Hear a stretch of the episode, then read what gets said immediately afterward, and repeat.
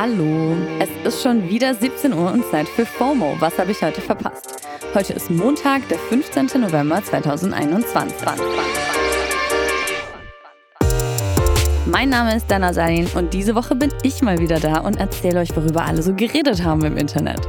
Heute geht es um, ja, es ist immer noch Pandemie, Britney is free und einen alten weißen Mann im Spiegel-Interview.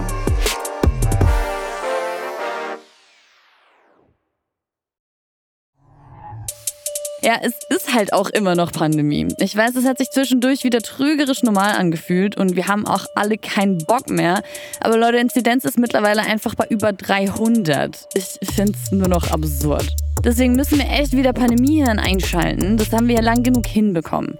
Abstand, Desinfektionsmittel wieder einpacken, you know the drill.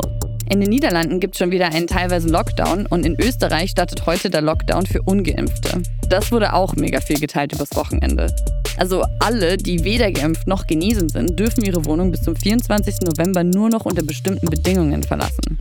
Man kann sich aber halt auch einfach impfen lassen. Auf Twitter wird sich gerade auch dafür eingesetzt, die Impfquote nach oben zu bekommen. Der Hashtag Alles in den Arm hat Sonntagabend Twitter komplett geflutet, auch von vielen prominenten UserInnen. Und mittlerweile gibt es über 72.500 Tweets dazu. Wir verlinken euch mal ein paar in den Show Notes. Und wer jetzt sagt so, ja, bringt doch eh alles nichts, das bekommen auch geimpfte Corona, dem würde ich direkt mal einen unfassbar schönen Vergleich von Wissenschaftsjournalistin und YouTuberin Mighty Nguyen Kim um die Ohren knallen, den ich auch viel gesehen habe die letzten Tage. Wer sagt, Impfungen bringen nichts, müsste konsequenterweise auch sagen, Torwarte nützen nichts. Weil bei 99% der Tore war ein Torwart da. Selbe Logik. So nämlich. Während mancherorts, also Ungeimpfte mit krassen Einschränkungen klarkommen müssen, feiert woanders jemand endlich ihre Freiheit. Es ist passiert. Britney Spears ist frei. Nach 13 Jahren hat Richterin Brenda Penny sie an einem Gericht in LA am Freitag tatsächlich komplett von der Vormundschaft befreit.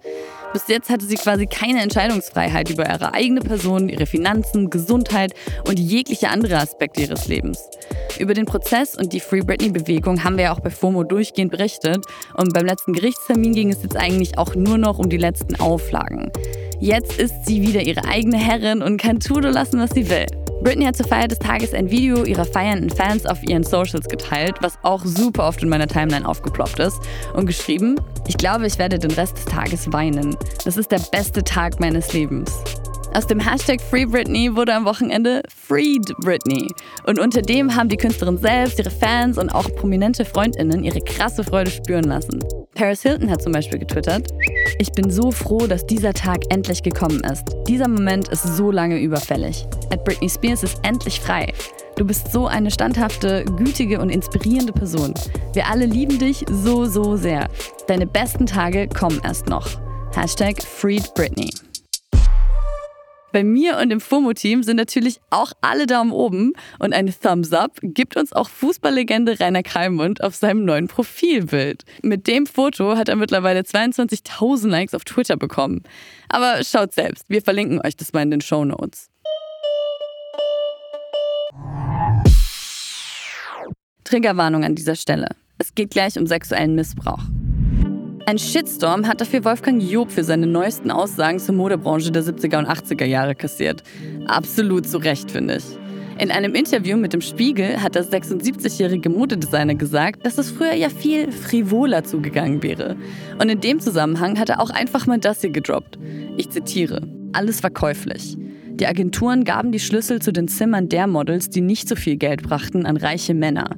Und wenn sich ein Mädchen beschwerte, hieß es, wir können auch auf dich verzichten. Spiegel, das ist doch fürchterlich. Und dann so, ja, aber wirklich schön ist die Modewelt nur, wenn es auch die Sünde gibt.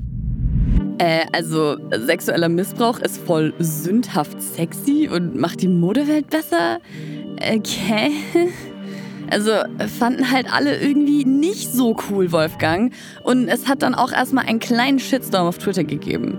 Kritik hat übrigens auch der Spiegel abbekommen, weil sie eine andere Aussage von Job aus dem Interview als Schlagzeile rausgepickt und auch nicht energisch genug nachgehakt hatten.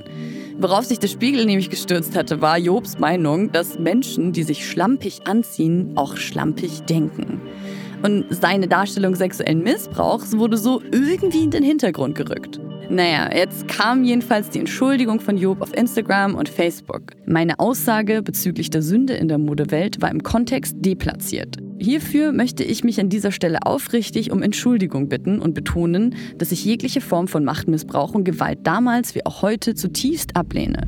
Auf Twitter will man ihm die Entschuldigung irgendwie nicht so recht abnehmen und ich frage mich halt auch, in welchem Kontext diese Aussage denn okay gewesen wäre.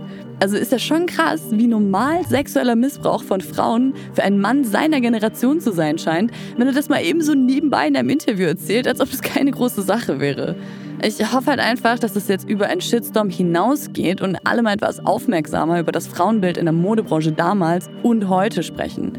Vielleicht können wir uns dann endlich mal solche News ersparen. Das war's für heute mit FOMO und wir hören uns morgen wieder hier auf Spotify.